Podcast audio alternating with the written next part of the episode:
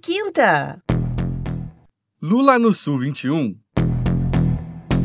Olá, bem-vindos ao episódio especial do podcast de quinta, uma parceria entre Sul 21 e a Padrinho Conteúdo. Eu sou Luiz Eduardo Gomes, apresentador do programa, que neste episódio traz a entrevista concedida pelo ex-presidente Luiz Inácio Lula da Silva ao repórter Marco Weisheimer, do Sul 21. Ao longo de mais de uma hora e 30 minutos, Lula fala sobre diversos assuntos. No início, aborda as revelações feitas pela série de reportagens conhecidas como Vaza Jato, do The Intercept Brasil, em especial as conversas entre o juiz Sérgio Moro e o procurador Deltan Dallagnol que envolvem a sua prisão. Lula também fala sobre o episódio do militar preso com cocaína em um avião da comitiva presidencial de Jair Bolsonaro e, entre outros assuntos, confirma que está pensando em se casar. A seguir, confira a íntegra da entrevista de Lula a Marco Weisheimer.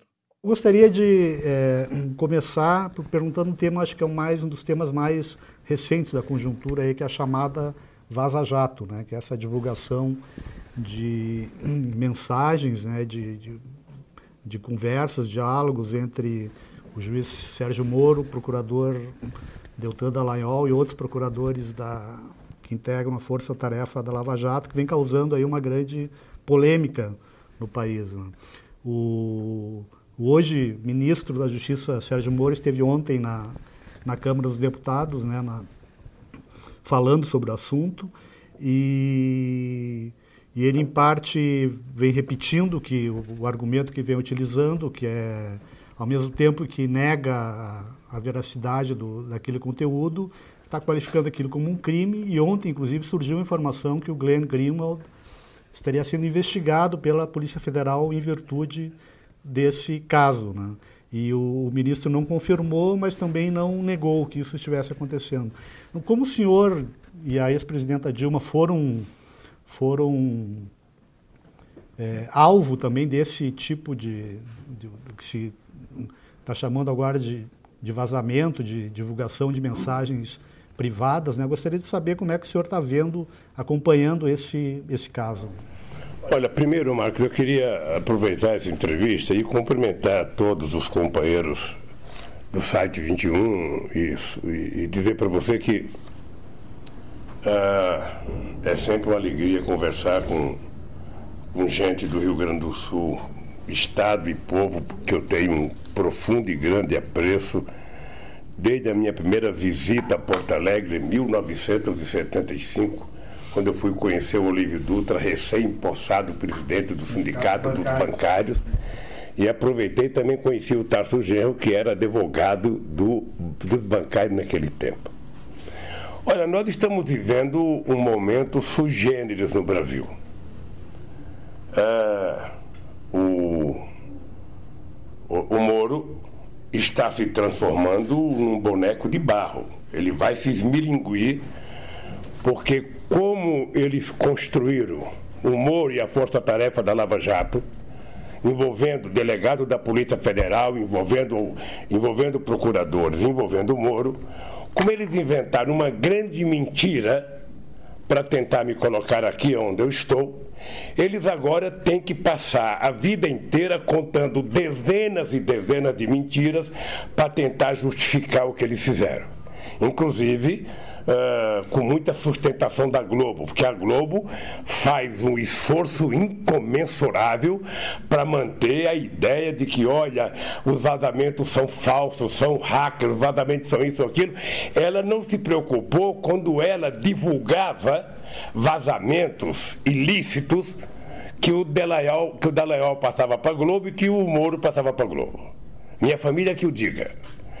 Bom, então, eles tentam passar para a sociedade a ideia de quem está criticando o Moro é contra a, a, a investigação de corrupção porque o Moro combateu a corrupção. Eu acho que nós temos a oportunidade de colocar as coisas em dia. Primeiro, o juiz não combate a corrupção. Quem combate a corrupção é a polícia.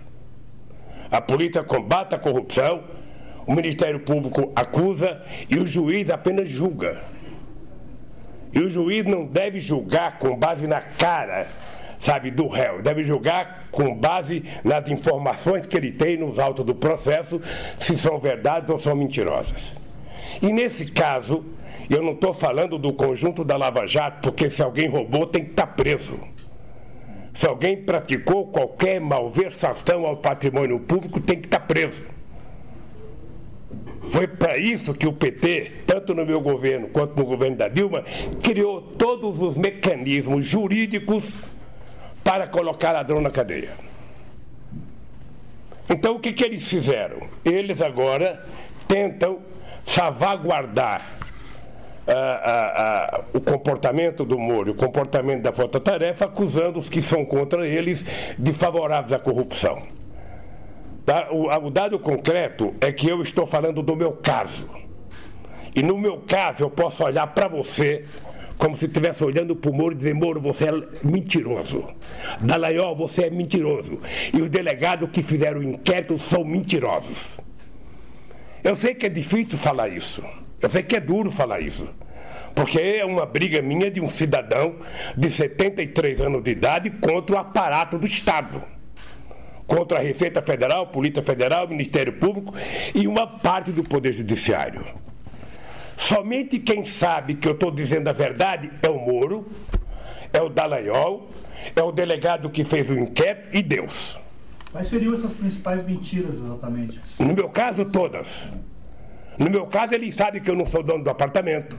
Ele sabe as mentiras que eles contaram para levar, trazer o caso para Curitiba, porque o caso deveria ser julgado em função da denúncia em São Paulo. Ele sabe que eu não sou dono do sítio de Atibaia. Ele sabe, da minha história eles conhecem. Acontece, meu caro, que não era possível dar o golpe na Dilma e deixar o Lula ser candidato a presidente em 2018. Não, não fechava. Era preciso tirar o Lula da jogada. E como tirar o Lula da jogada? Era preciso criar um empecilho jurídico para ele. Então inventaram essa quantidade enorme de mentira a meu respeito. Ora, o Moro deveria, deveria mostrar que ele é um homem decente, entregando para a Polícia Federal, que está subordinada a ele, o celular dele. O Dallagnol poderia entregar o celular dele. Ele poderia, enquanto está sob suspeita, pedir licença do Ministério da Justiça. Ele poderia não ficar se escondendo atrás do cargo, como se fosse uma criança que de vez em quando é preciso alguém ficar passando a mão na cabeça dele para encorajá-lo. Se ele mentiu, ele tem coragem, ele tem que ter coragem de assumir, é só isso. Então eu faço uma distinção que é o seguinte, olha. A Lava Jato, ela é uma operação que se transformou num partido político. A Globo se apoderou da Lava Jato num pacto que ela fez com o Dallagnol e com o Moro. Então, todas as mentiras que eles contavam era transformada em verdade no Jornal Nacional. Eu digo isso porque eu sou a grande vítima disso.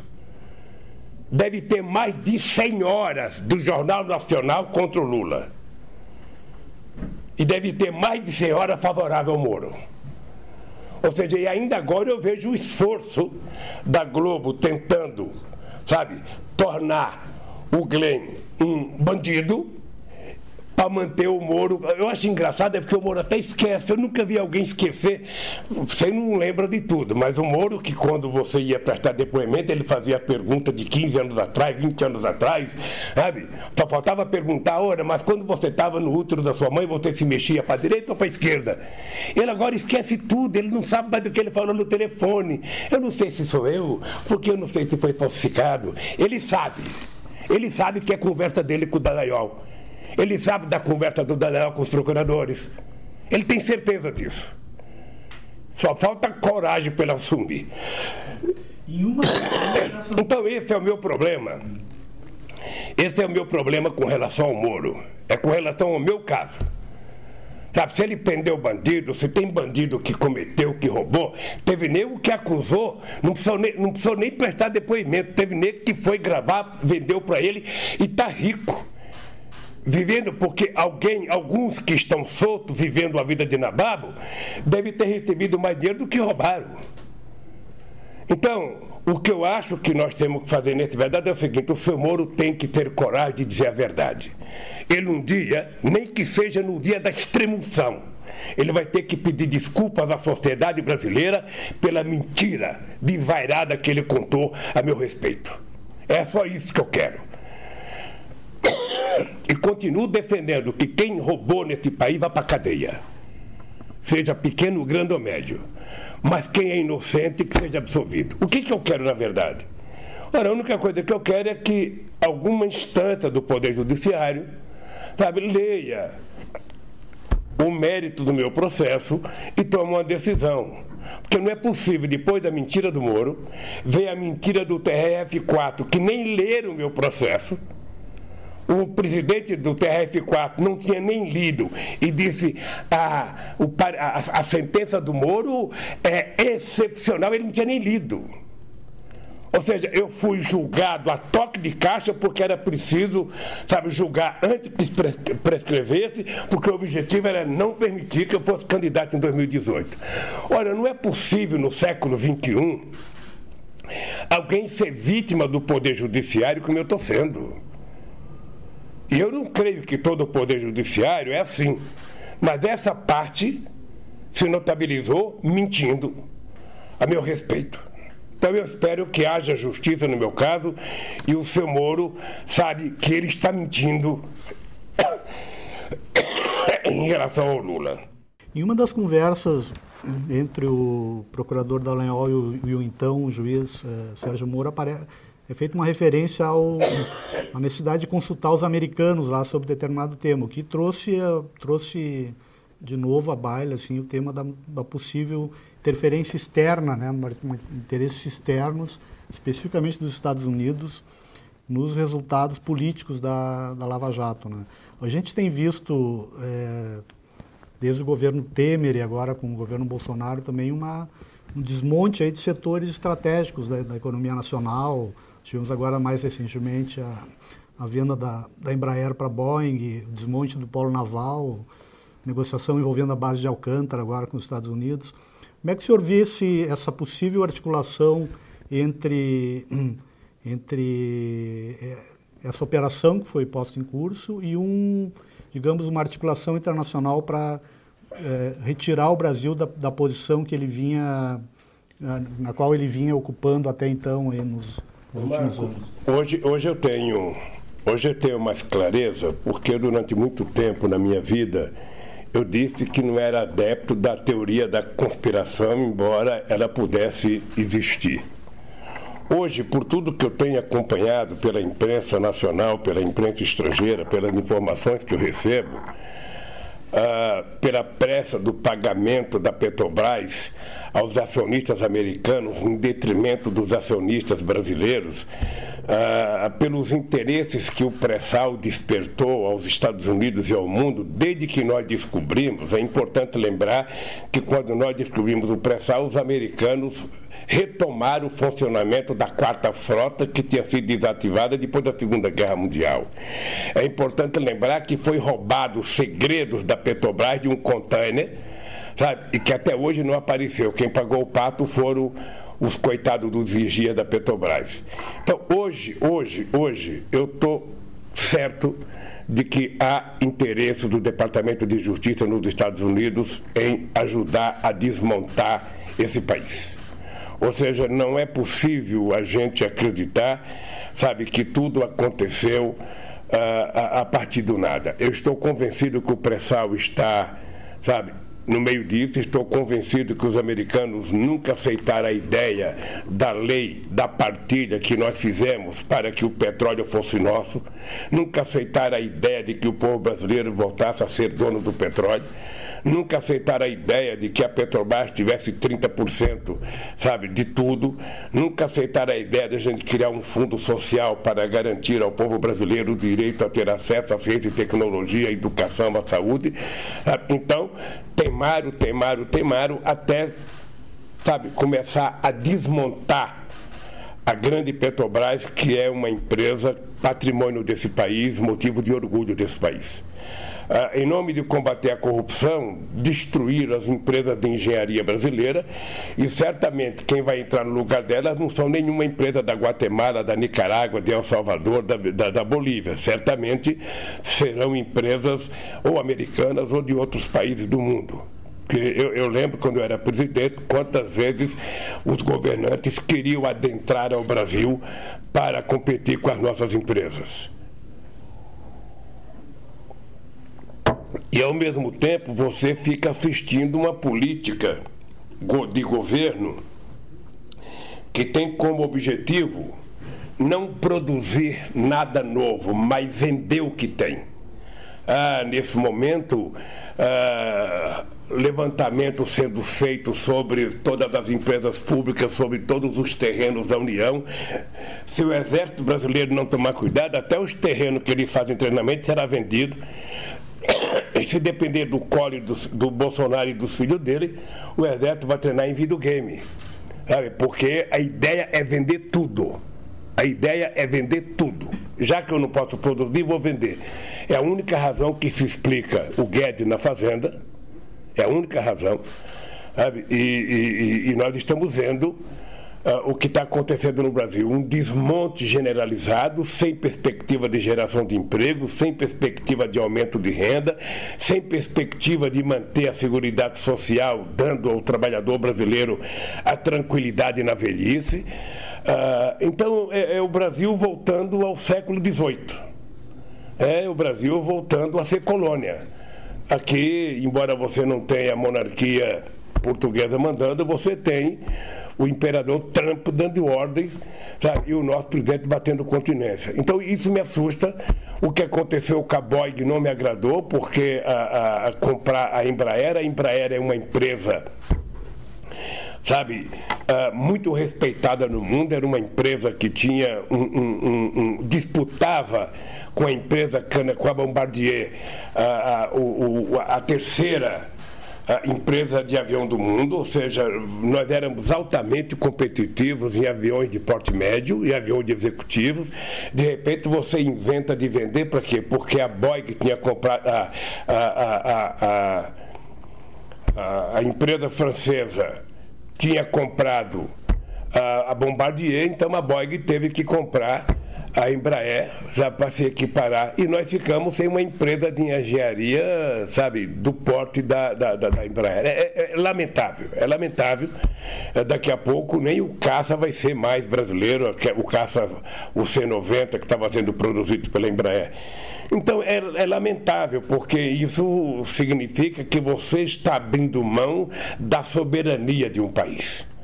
A soberania de um país é uma coisa sagrada, que nenhum país abre mão. Os americanos não abrem mão da sua soberania, a Rússia não abre mão, a China não abre mão, mas o Brasil está abrindo. Abrindo mão da soberania significa abrir mão do controle das suas fronteiras, significa abrir mão do controle da ciência e tecnologia, significa abrir mão do controle das nossas florestas, da nossa fauna, da nossa biodiversidade, da nossa água, das nossas riquezas, sabe, ah, ah, ah, no solo e no subsolo Paulo, ah, significa você abrir mão, inclusive, da proteção de uma nação de 210 milhões de habitantes. Abrir mão da soberania é isso, e é o que está acontecendo com o Brasil. Ah, agora mesmo, você deve estar acompanhando, houve um acordo, ah, um, um, um, talvez um protocolo de intenções entre o Mercosul e a União Europeia, que a gente não sabe o que é mas eu lembro do tempo que eu era presidente qual era a ideia da União Europeia. Não sei se isso se manteve. A União Europeia ela queria fazer um acordo desde que o Brasil e, e o Mercosul abrisse arreganhasse as pernas para todos os produtos de alto valor tecnológico, de alto valor agregado, produtos industrializados, para que eles entrassem aqui sem pagar nada, isso significava quebrar a nossa indústria, significava impedir que países como a Argentina pudessem se reindustrializar e prometiu importar produtos agrícolas brasileiros. Peguei uma gripe essa semana, eu tô... Também estou na mesma situação. Bem, então o que acontece? A gente não sabe, eu não conheço o acordo, não, não sei o que está escrito lá, mas veja, não é fácil. A gente não tem muito o que exportar para lá. E o que a gente tem para exportar não será fácil os franceses aceitarem. Não pense que os franceses vão aceitar comprar frango do Brasil, comprar porco do Brasil. Eles não aceitam nem comprar óleo industrializado brasileiro, querem comprar soja in natura e também não são os maiores compradores. Então é preciso olhar sabe, nessa coisa desse acordo, entre perdas e, e, e ganhos, a gente vê o que, que a gente ganha e o que, que a gente perde. Eu, a impressão que eu tenho é que a União Europeia está tirando proveito de um momento de fragilidade eleitoral do presidente da Argentina, porque o Macri está numa situação difícil eleitoralmente, e quem sabe a venda ufanista de um possível acordo que ninguém sabe, que ainda vai ser discutido no parlamento de cada país, possa facilitar a sua eleição. Como nos Estados Unidos, ou seja, o, o, o, a visita do Trump ao, ao, ao, presidente da Coreia do Norte é uma propaganda eminentemente eleitoral. Ele não tinha o que fazer lá. Ele foi tirar foto para a campanha de 2020 que já começou. É, como a guerra do Iraque serviu para o Bush ah, então, eu, eu, eu fico realmente ah, preocupado com o momento que a gente está vivendo no Brasil. Há, há, há muitas incertezas. Há muitas incertezas, há muitas dúvidas do que vai acontecer com a sociedade brasileira, porque as pessoas não falam em emprego, as pessoas não falam em aumento de salário, as pessoas não falam em bem-estar social, as pessoas não falam em, em, em, em coisas que diz respeito ao povo brasileiro. Né? Você teve de cara o desmonte da legislação trabalhista, ou seja, voltamos a, a, a, ter a relação direta entre o trabalhador e o empregado, que é uma espécie de relação leonina. Dificilmente um trabalhador sozinho consegue sentar frente ao seu empresário e discutir as suas condições. Ah, Desmontou-se aquilo que foi uma conquista, sabe, ainda da era Getúlio Vargas, do movimento sindical brasileiro. Ah, agora desmonta a Previdência Social desmonta a Previdência Social, inventando a tal da capitalização para que o cidadão, por conta própria, sem participação do empresariado, sem participação do Estado, sabe, mantenha a sua aposentadoria. Com o trabalho intermitente, não se sabe quanto tempo esse trabalhador vai levar para poder adquirir o direito de se aposentar. Então eu acho que nós estamos retrocedendo, retrocedendo.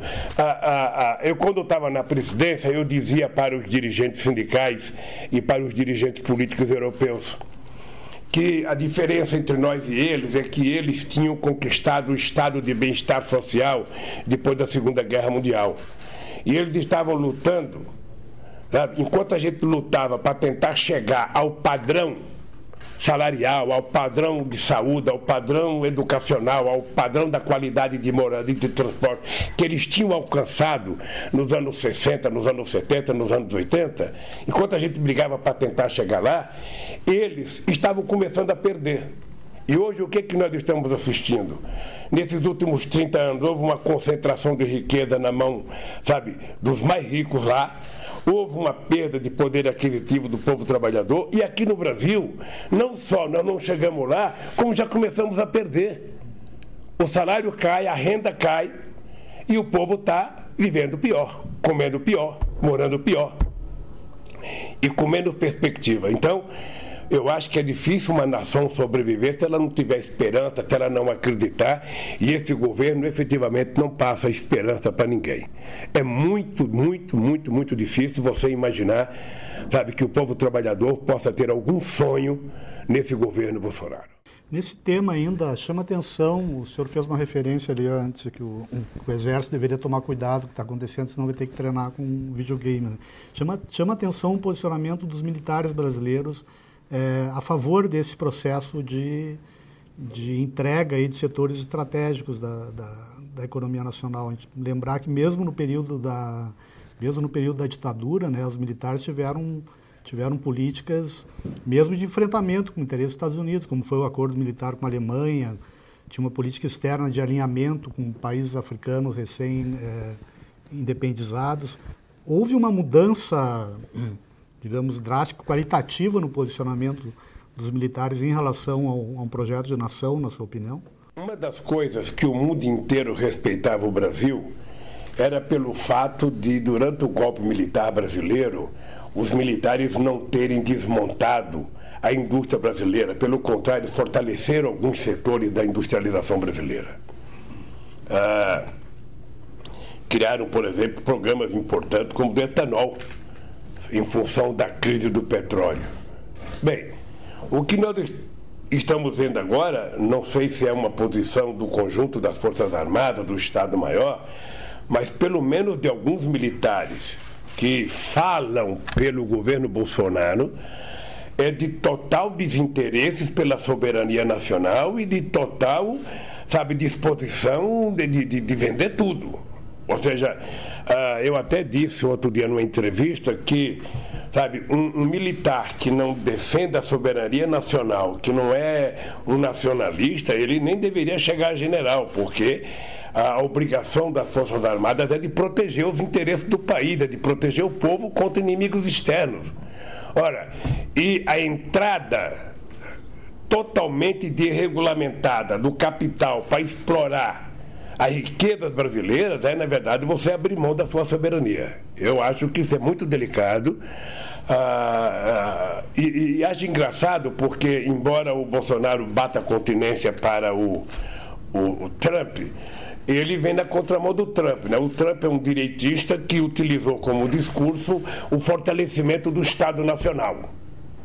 Sabe? Resolveu comprar a briga com a China, dizendo que era preciso gerar emprego nos Estados Unidos. O, o, o Bolsonaro faz exatamente ao contrário. Ou seja, ele está desmontando o Brasil, desmontando a possibilidade de gerar emprego nesse país, a troco não sei do que. Eu, eu não consigo entender, Marcos, a obsessão dessa reforma para juntar um trilhão. O que, que eles querem fazer com um trilhão?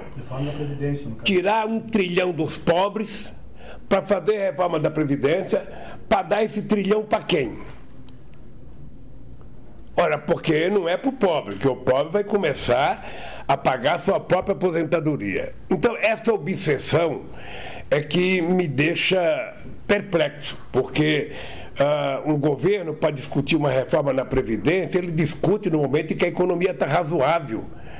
Sabe, discute no momento que a economia está crescendo, que você está gerando emprego. Por que, que até 2014 a Previdência era superavitária?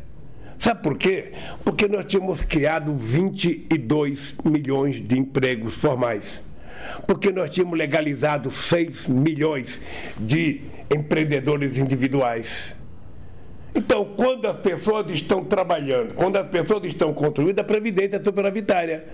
Agora, quando você tem 13 milhões de desempregados, mais 28 milhões ou 30 milhões de subempregos, pessoas trabalhando de bico Obviamente que a Previdência tem um rombo muito grande. Então, como é que vai resolver isso? Fazendo a economia crescer, gerando emprego, pagando salário, distribuindo renda e cobrando corretamente a Previdência Social.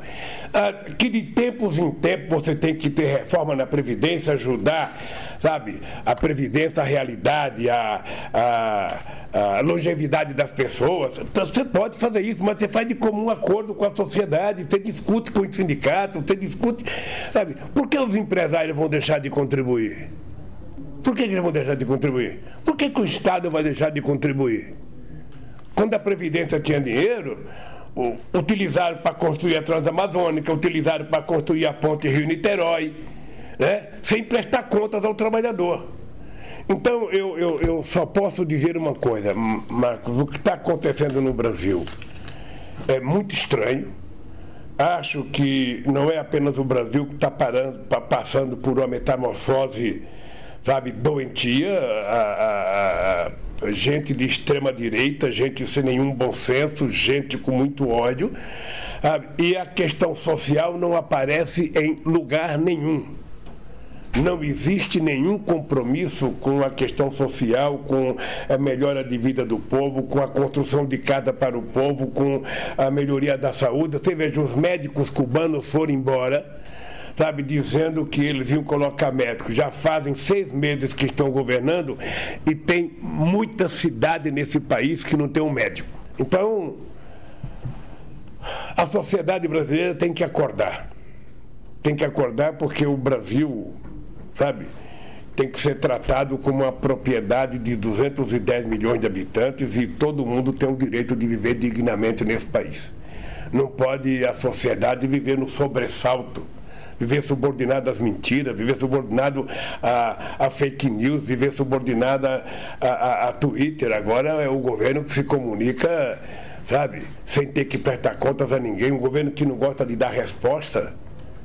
Então é esse o Brasil que nós estamos vivendo e é um país que exige da sociedade brasileira levantar a cabeça e brigar para que o Brasil volte a recuperar a democracia e volte a recuperar a sua soberania, que é o que mais me preocupa nesse instante, é a gente voltar a virar uma república de bananas. Em ser tratado como se fôssemos um país insignificante, sem importante. Veja o tratamento que o presidente recebeu no G20. Nunca o Brasil foi motivo de tanta piada como está sendo agora. Nunca. Eu ia lhe fazer uma pergunta sobre o G20. O senhor participou de muitas reuniões do G20, de outras, é, outros encontros de cúpula internacionais. E houve um episódio nessa recente reunião que foi que teve uma grande repercussão internacional também, que foi a, a, a prisão né, de, um, de um militar brasileiro da comitiva preparatória presidencial com 39 quilos de cocaína. O ministro general Augusto Heleno, né, do Gabinete de Segurança Institucional, qualificou o episódio como uma falta de sorte, né? Com uma experiência que o senhor teve direta, esse tipo de coisa pode acontecer por uma falta de sorte? Como é que o senhor viu esse episódio? Não, o que é preciso perguntar para ele, para o general Heleno, aquele que dá murro na mesa, quando se trata de falar do Lula, é preciso perguntar para ele se foi falta de sorte porque acharam. Se não tivesse achado, não tinha sido falta de sorte, poderia continuar transportando. Ora, veja, eu não, não, não, não, sou mesquinho de querer envolver o presidente da República numa coisa dessa, porque o presidente nem sabe quem viaja no SCAV. Nem sabe quem é que viaja no chamado avião reserva. O presidente da República sabe quais são os ministros que viajam com ele, mas os que vão na frente, os que vão atrás, o presidente da República não tem obrigação de saber. Agora, veja, o que não dá para aceitar. Eu fui presidente oito anos. A base aérea brasileira é controlada lá onde o avião presidencial funciona, seja em Brasília, seja na base aérea aqui no, no aeroporto de Congonhas, seja em Cubica, seja no Rio de Janeiro. Quem toma conta da descida sabe, e, e, do avião brasileiro são os militares. Eu posso dizer para você que o coronel, que hoje é brigadeiro, que é, é ministro do, do, do, do, Superior Tribunal Militar, o Joseli, durante oito anos do meu governo, ele foi o, o brigadeiro que tomava conta do avião. Ele viajava comandando os pilotos e comandando toda a tripulação. Foi no meu governo e foi no da Dilma. Ele hoje é ministro do Superior Tribunal Militar. Ah, na base tem um coronel que toma conta da base. No avião que vai da reserva ou no que vai na frente, normalmente é comandado por militares. Os pilotos são militares, tudo da aeronáutica, e deve ter lá dentro um chefe que também é da aeronáutica. Ah, as malas, as malas para entrar no avião presidencial, você tem duas salas. Você tem uma sala cerimonial, que é a sala onde entra o presidente da República que normalmente aquela sala só entra o presidente da República e a sua mulher. E obviamente que o ajudante de ordem que te acompanha. E tem uma sala do lado que todos os ministros, todos os ministros e todas as outras pessoas que viajam no avião, sabe, chegam antes do presidente, vão para aquela sala e a mala dele já chegou três, quatro horas antes. A mala dele já está embarcada. Então é de se saber como é que esse rapaz sabe? Não sei, gente, eu não sei. Como é que essa gente conseguiu entrar com a mala com 39 quilos de cocaína, sem que ninguém percebesse? Sabe, ele chegou por último, entrou com a mala na mão, colocou a mala lá dentro, quer dizer, não é possível. Então, é preciso sabe, que não se jogue a culpa no sargento, porque a impressão que eu tenho é que querem jogar a culpa no sargento, o sargento não presta mesmo, o sargento é bandido, ou seja, o sargento não fez isso sozinho. Qual é o esquema? Quem está por detrás? Quem facilitou? Quem seria o dono e quem seria o receptor? O povo brasileiro precisa de resposta, porque há pouco tempo atrás algum tempo atrás, um avião com 400 quilos de coca, um helicóptero em Minas Gerais, foi achado, a Polícia Federal pegou e esse avião desapareceu. Ninguém sabe quem é o dono da coca. Agora, no avião reserva, e veja que eu estou sendo muito objetivo, ou seja, não acredito que o presidente da República, sabe, soubesse de alguma coisa, porque a gente não sabe nem quem é que vai no avião na parte de trás. Você sabe quem vai com você na sala VIP do presidente da República. Tem o, o, o chefe do cerimonial que cuida dos civis e tem os militares. Alguém sabe como é que esse cidadão embarcou? Alguém sabe. Então, eu espero que esse era o papel do Moro de fazer uma investigação, é apresentar serviços. Não era papel do, do, do general. Era papel do general. É o papel da Polícia Federal de investigar onde é que foi essa droga, como é que ela entrou, por que que entrou. Conversar com as pessoas. Ah, mas também eles não estão achando nem o Queiroz. O Queiroz enganou o Ministério Público, enganou a Polícia Federal, está desaparecido. Ele não sabe onde está. Esse cidadão, esse mesmo ministro, que quando o juiz teve a pachorra de mandar a Polícia Federal na minha casa pegar a minha, minha família inteira, não, não consegue achar o Queiroz? Até agora não sabe como é que vizinho do Bolsonaro tinha um cidadão que tinha 100 rifles, era contrabandista e era da milícia ligada ao Queiroz. Olha, meu Deus do céu. Até quando vai se mentir para a sociedade? E o que eu acho engraçado, Omar, é que a Rede Globo de televisão, ela finge que não é com ela. Se ela não puder puxar o saco, falar mal, ela não fala. Então, o esforço que eles estão fazendo para fingir que não tem nada de errado, o esforço que eles estão fazendo para achar que quem está acusando o Moro é contra a corrupção é muito grande. Eu vejo isso na Globo. O Alicâmbio deve ser um artista, sabe, de tentar inventar uma proteção, sabe, descabida para o Moro nesse instante. Todo mundo sabe que o Glenn é um jornalista respeitado, é uma pessoa respeitada no mundo inteiro e não vai agora ser acusado de que, olha, vamos no COAF quebrar a renda dele, vamos quebrar. Se o Moro não tem coragem de mostrar o celular dele. Ele tiver a coragem de pegar, de pegar um tato do meu neto. Neto de dois, três, quatro anos, pegar e ficar um ano com eles aqui na Polícia Federal e o ministro se recusa a entregar para a Polícia Federal o seu telefone celular? O Dallagnol, sabe, não tem coragem de entregar, o que, que eles têm para esconder? Então eu acho que a sociedade brasileira precisa começar a acompanhar de perto, porque a democracia é um valor incomensurável que a gente não pode perder. O STF agora antes de entrar no recesso, mais uma vez avaliou um pedido, né, a possibilidade da sua libertação e, e mais uma vez negou isso e adiou para ir para o segundo semestre. Ah, uh, recentemente houve uma reunião que um encontro do, do presidente Bolsonaro, presidente do STF, presidente da Câmara, presidente do Senado. E se noticiou após essa reunião que uma das conversas que o, que o presidente da Câmara, Rodrigo Maia, teria tido com o presidente do STF foi um alerta que a sua libertação poderia prejudicar ou inviabilizar a aprovação da reforma da Previdência. O senhor acha que isso é, é possível, que a sua que ainda esteja aqui por conta da, da votação da reforma da Previdência? Eu, Marcos, às vezes não quero acreditar no que eu ouço e no que eu leio. Eu, às vezes, não quero acreditar, porque você manter sabe, um cidadão inocente trancafiado por uma questão política, isso só era possível se você tivesse num regime autoritário. Mas se você imaginar num regime democrático, isso não é possível. Eu estou desafiando o Moro, o Dallagnol. Eu adoraria que a Globo me convidasse para um debate com o Dallagnol e com o Moro para provar, para me provar que eles estão mentindo a meu respeito. Eu gostaria, sabe, sem ter nenhum rancor. Não mais a pena para mostrar o seguinte, olha, está ah, na hora de vocês contarem a verdade. Porque ah, o comandante do Exército ligar para a Suprema Corte, segundo a imprensa, ameaçando a Suprema Corte sem me liberar, um não sei quem conversa com não sei quem. Veja, eu nunca, eu nunca, nunca pedi a nenhum ministro da Suprema Corte a nenhum ministro de qualquer outra corte qualquer favor pessoal. E não me peçam para mim conversar, que eu não converso sobre assuntos que não é da minha conta. A única coisa que eu quero é que a Suprema Corte Brasileira cumpra com as suas obrigações de ser o garante da Constituição brasileira. Que não se preocupe com as manchetes de jornais.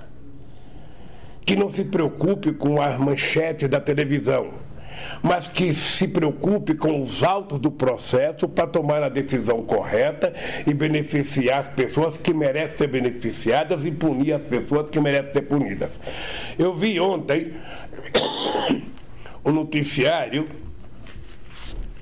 de que o Moro estava muito chateado é muito chateado com os deputados. É, por que, que vocês, sabe, não estão defendendo o Eduardo Cunha? Por que, que vocês não estão defendendo o Sérgio Cabral? Ora, porque não defende eles, quem sabe que eles não são inocentes, porque eles já confessaram que roubaram. O Sérgio Cabral já confessou não sei quantas coisas ilícitas, o, o Eduardo Cunha já confessou. Não estamos discutindo estamos discutindo o meu caso. E por favor, Moro, você não misture. Quando você mistura, você está mentindo. Você quer falar de mim? Fale de mim. Fale que você sabe que o triplex não é meu. Fale que você sabe que você inventou a história da Petrobras, a história da empresa offshore do Panamá, para poder me trazer para cá. Porque era sua obsessão.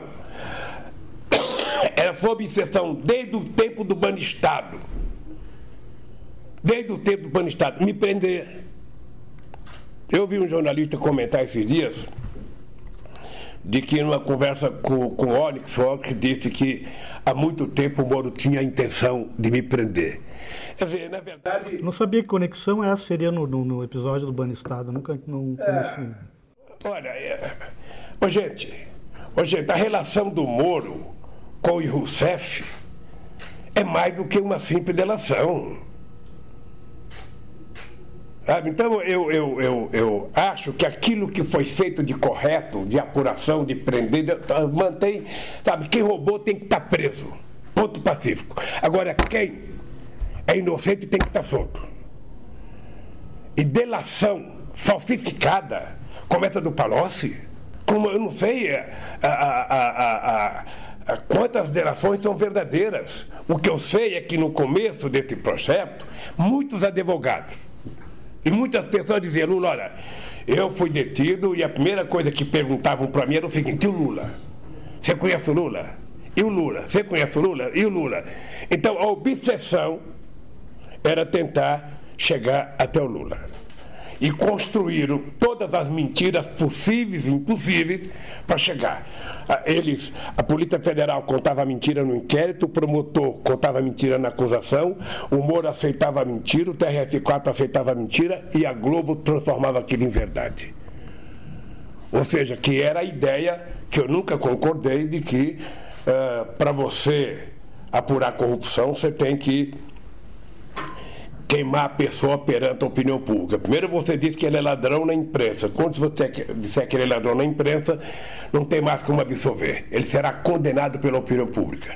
E a minha briga nesse momento, aos 73 anos de idade, com 50 anos de vida política, é provar, provar, que se pegar, eu já falei uma vez, eu vou repetir, se pegar o Moro, Dallagnol, TRF4 e todos aqueles que estão me condenando. Colocar no ventilador, no, no, no e bater o que sair de, como resultado não é honesto como Lula.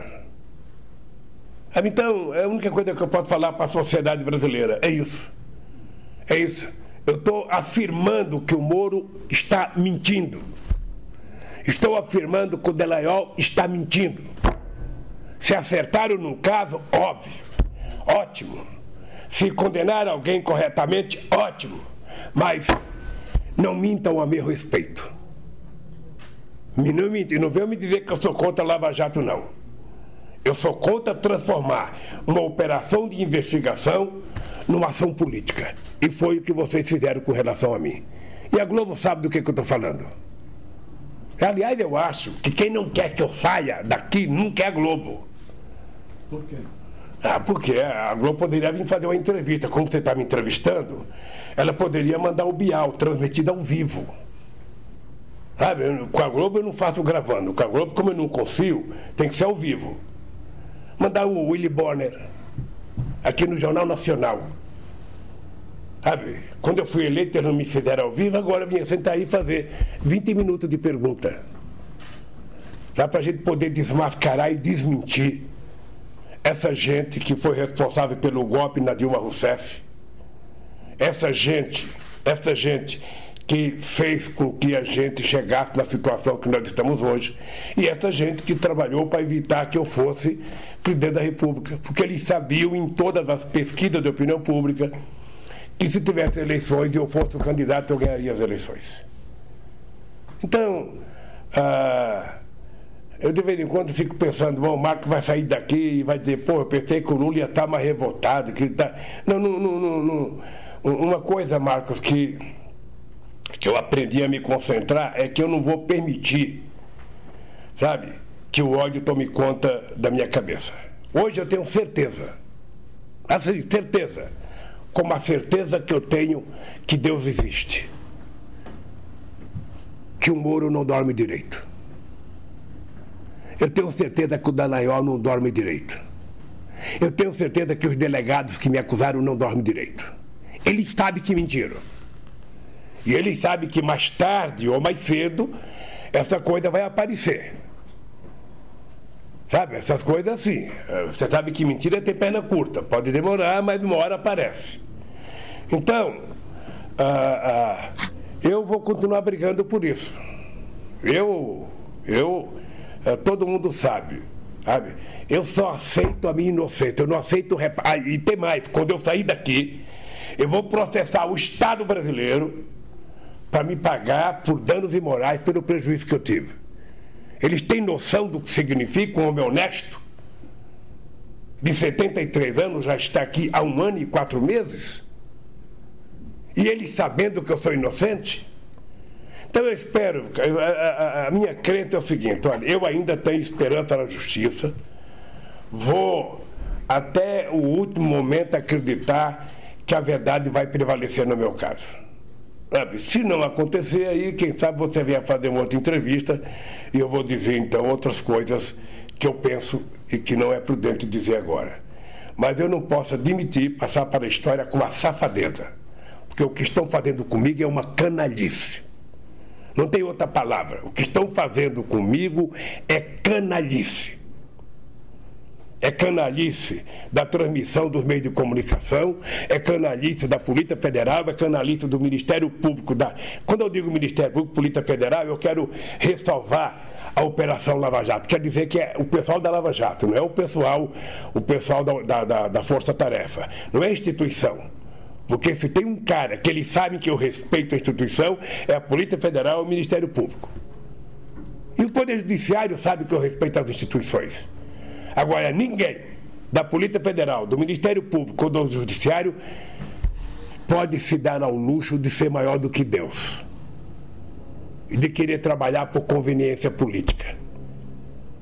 Sabe, processo tem auto, tem provas.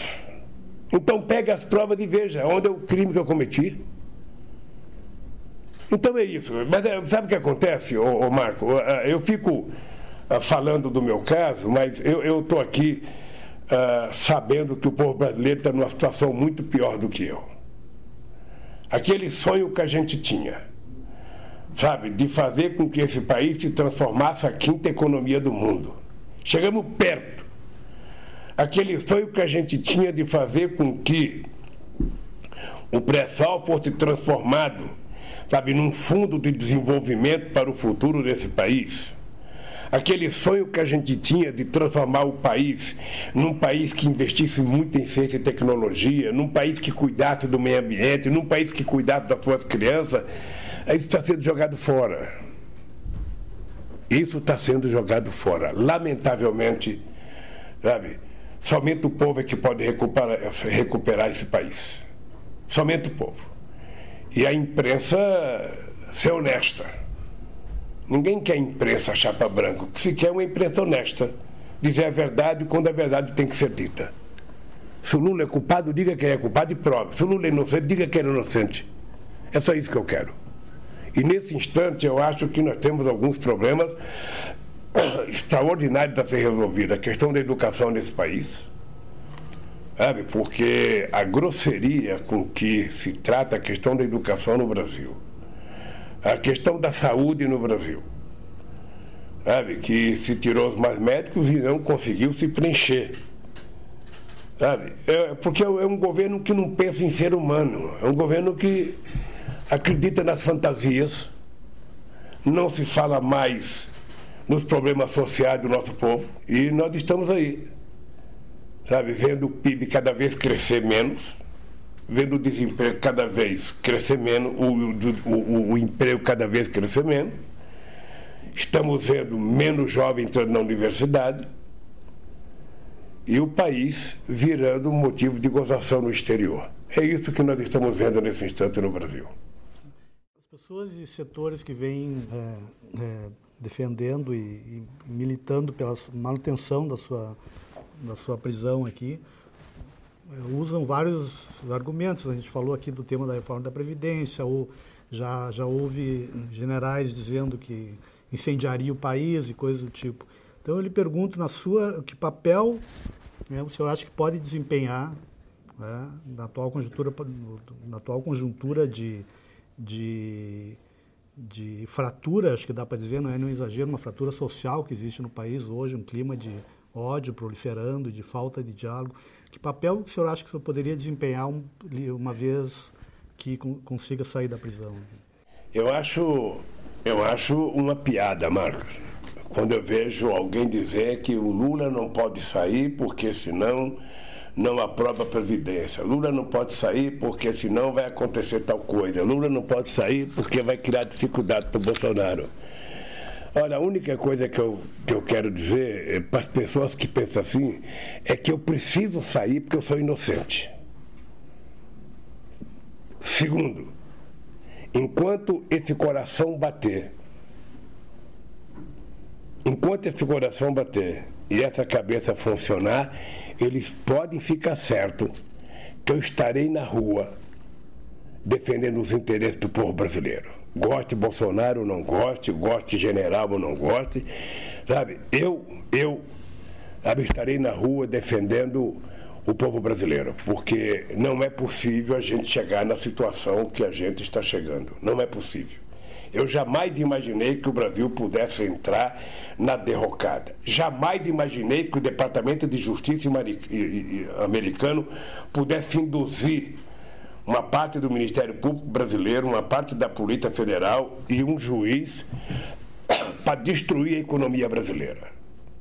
Jogar, sabe, jogar a, a, a falta de credibilidade na Petrobras para poder desmontar a Petrobras.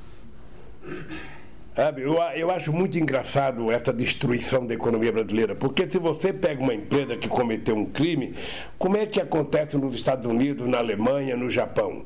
Ora, se uma empresa praticou corrupção, o que, é que você faz? Você prende o dono da empresa e mantém a empresa trabalhando. Porque senão quem paga o pato são os trabalhadores brasileiros. Quem é mandado embora é o trabalhador, não é a empresa. Agora, aqui foi feito exatamente ao contrário. Foi feito exatamente ao contrário. Se você amanhã descobre que a família Marinho, sabe, roubou qualquer coisa, ou se é verdade que eles estão devendo 600 milhões para a Receita Federal, você não tem que quebrar a empresa, prenda o dono. Por que quebrar a empresa? Então, é, é assim que deveria funcionar o Brasil.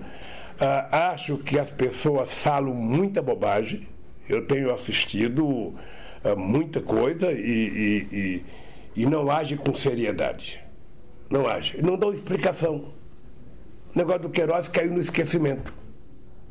Quem mandou matar a Marielle caiu no esquecimento. Quem é resposta? Veja, veja que coisa absurda.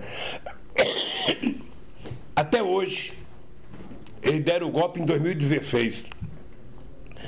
E até hoje ele fala que o desemprego é por conta da Dilma. O Temer entrou, você está lembrado? Porque depois que tirasse a Dilma, tudo ia melhorar. E tudo piorou. Tudo piorou. Porque a economia não funciona porque é o colo do presidente. A economia não funciona porque é o Lula o presidente. Ou melhor, a economia não funciona porque é o Bolsonaro, porque é o Fernando Henrique Cardoso. Não é assim que funciona a economia.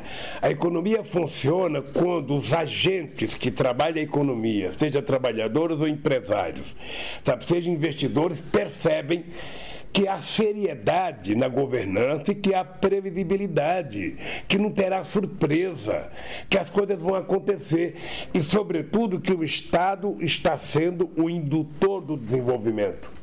O Estado não tem que ser um Estado empresarial. O Estado não tem que ter empresa. O Estado precisa ser o indutor ele conduziu o processo de desenvolvimento, qual é a região que deve receber investimento, qual é o lugar que o Estado vai facilitar linha de crédito, porque senão esse país é muito desigual. Durante muito tempo, foi muita coisa para o eixo Rio-São Paulo e o Norte e o Nordeste ficaram esquecidos. É preciso recuperar para que haja um, um, um, tratamento equânime nas regiões brasileiras. Foi isso que nós fizemos e é por isso que o Brasil uh, deu um salto de qualidade. E, e, não precisava olhar, não precisava ficar olhando uh, o New Deal americano em 1930, não precisa ficar olhando o que, que o Roosevelt fez nos Estados Unidos, não precisa ficar olhando o que foi, foi feito na China. Olha o que aconteceu no Brasil entre 2003 e 2010, entre 2003 e 2014. Olha o que aconteceu no Brasil. Olhe como esse país dá um salto de qualidade quando você faz com que a renda chegue. Eu vou te dar uma coisa do teu estado, no Rio Grande do Sul. Eu passei muito tempo da minha vida ouvindo dizer que a metade sul do Rio Grande do Sul estava fadada a ser uma região morta que não ia ser aquela região de Pelotas, é isso? Que, que é, aquilo não tinha desenvolvimento, aquilo não sei das quantas e tal. Quando nós resolvemos recuperar a indústria naval brasileira, que nós levamos os estaleiros para Rio Grande, o que aconteceu naquela região? Foi um crescimento estupendo. Chegou a ter mais de 20 mil trabalhadores naquela região, nos estaleiros. O que aconteceu agora? Desmontaram para quê? Para comprar navio de Singapura, para comprar navio da China. E o investimento para gerar emprego no Brasil? E o salário? E o consumo do povo? E a alimentação do povo? Será que isso não é levado em conta? Ou a gente vai virar importador de chineses e de coreanos? Então, se as pessoas olharem um pouco o que aconteceu nesse país, com muita humildade, as pessoas vão perceber que é possível o Brasil dar certo na hora que a gente resolve governar para 210 milhões de habitantes, na hora que a gente consegue incluir as pessoas mais humildes, as pessoas de baixo, participar um pouco mais. Sabe, é, é simples, não tem, não tem muito segredo. Não tem muito segredo, ou seja, se o cidadão uh, come um pãozinho hoje, ele puder comer dois, se ele puder tomar um café, tomar dois, ele, uh, tudo vai fazer com que a economia volte a crescer quando a roda gigante da economia começa a girar com a participação das pessoas. Como é que pode esse país chegar ao que chegou nesse instante? Como é que pode? O senhor conhece bem o empresariado brasileiro, o senhor, é, através não só não só por meio dessa experiência, mas do, do conselhão, né, empresários, no caso do Gerdau, lá do Rio Grande do Sul, tiveram uma participação ativa no debate sobre política econômica, política de desenvolvimento. Hoje uma, uma, há, uma, há quase uma sessão regular no noticiário econômico que é a revisão do PIB. Né? Todos os últimos meses uma revisão, vem ocorrendo sucessivas revisões para baixo né, do PIB, das previsões do ô, PIB. Ô Marcos, Você acha que o empresariado brasileiro tá, deve estar tá satisfeito? Ô, ô Marcos, caminho? eu tinha uma concepção. Primeiro, quando eu fui eleito presidente, eu botei na cabeça que eu não podia errar. E eu não podia errar porque eu mirava no exemplo do Valesca na Polônia, que foi candidato à reeleição e só teve meio por cento dos votos. Segundo, o Brasil não era meu. Eu que era do Brasil. Então eu não queria governar a partir apenas das minhas ideias. O que é que eu fiz? Eu criei o Conselho Econômico de Desenvolvimento Social. Trouxe empresários de todos os setores da atividade econômica, trouxe sindicalistas, trouxe pastores da igreja evangélica, bispo da igreja católica, índios, negros, toda a sociedade participava do conselhão. Ali se discutia assuntos importantes, ali eles planejavam propostas para o governo e muitas das propostas que ele discutiu era colocada em prática pelo governo. Depois nós resolvemos que não tem um único jeito de fazer a economia crescer. É preciso muita, muita, muita muita diversidade, diversificação de investimento. Você, ah, ah eu dizia para o Guido e para o Meirelles, quando a gente viajava para fazer debate no mundo afora, eu dizia, olha, vocês falam muito do, do, do, do, da macroeconomia. O que vocês precisam levar em conta é que o sucesso do Brasil se deve ao funcionamento da microeconomia. Sabe? É o sem terra poder comprar mais do que comer, poder comprar mais semente, ter mais crédito. É o sem teto poder ter casa, poder fazer um puxadinho. É a dona de casa poder fazer um empréstimo de 200 reais, 300 reais. Sabe? É, é, é, é você criar condições de espraiar a possibilidade das pessoas ter, ter acesso a oportunidades, ao dinheiro, além da geração de empregos, além do aumento anual do salário mínimo combinando o crescimento do PIB com a recuperação inflacionária. Não tem nada para gerar mais renda do que isso. Quem nunca viveu disso, eu lembro que quando nós criamos o programa Fome Zero, antes da gente transformar no Bolsa Família, a Rede Globo de televisão falava, não, por que, que não investe em estrada? Por que, que não faz ponte? Eu não faço ponte porque o povo não come cimento. O povo, nesse momento, come feijão, arroz, farinha, então, quando esse povo tiver com a barriga cheia, ele vai ter força para fazer ponte, vai ter força para fazer estrada, vai ter força para fazer o que tiver que fazer. Porque essas pessoas nunca levaram em conta os milhões de deserdados que tem nesse país. É só você andar agora nas ruas de São Paulo. Talvez em Porto Alegre também a quantidade de gente que está morando na rua. Ou seja, não é possível que um país desse tamanho que nós provamos que é possível melhorar a vida do povo, esteja regredindo. Esteja regredindo e a quantidade de bobagem que a gente vê as autoridades falarem. Então, se eu sair daqui, eles podem estar certos. Por isso é que eu falo sempre, ó, não adianta tentar me tirar daqui, ah, vamos mandar o Lula para casa porque ele está veinho. Eu estou até com medo agora que eu estou tossindo. É capaz de achar, não, vamos tirar logo antes que ele morra. Colocar ele na casa dele, coloca logo uma tornozeleira no bicho e larga ele em casa. Então eu tenho duas coisas. Primeiro, eu não quero sair daqui por caridade. E minha canela não é canela de pombo, não aceito tornozeleira. Eu quero sair daqui com 100% da minha inocência. Fora disso, Fora disso, esqueçam. Esqueçam. Eu vou brigar pela minha inocência a, a, a 100%. Sabe? Não, não, não, não tem outro remédio. Não tem outro remédio. Eles fizeram uma quantidade de processo contra mim dentro de um esquema bem, bem estruturado. Eles fizeram mais ou menos comigo como fizeram com aquele artista negro lá no Rio de Janeiro. Deram 73 tiros. E você viu que o, o, o, o, não sei se foi um militar lá que foi. Não, não foi 80 tiros, foi só 73. Como se houvesse uma mudança. A quantidade de projetos, de processos que eu tenho. Ah, o Lula levantou de manhã, ele respirou um processo contra ele. Ah, o Lula olhou para o lado, um processo contra ele. Virou, virou, eu diria, quase que uma não vou dizer palavrão aqui porque quero respeitar as pessoas, mas uh, virou uma canalice a meu respeito. Então a única coisa que eu posso fazer, Marco, é o seguinte, é ficar de cabeça erguida e lutar. Lutar.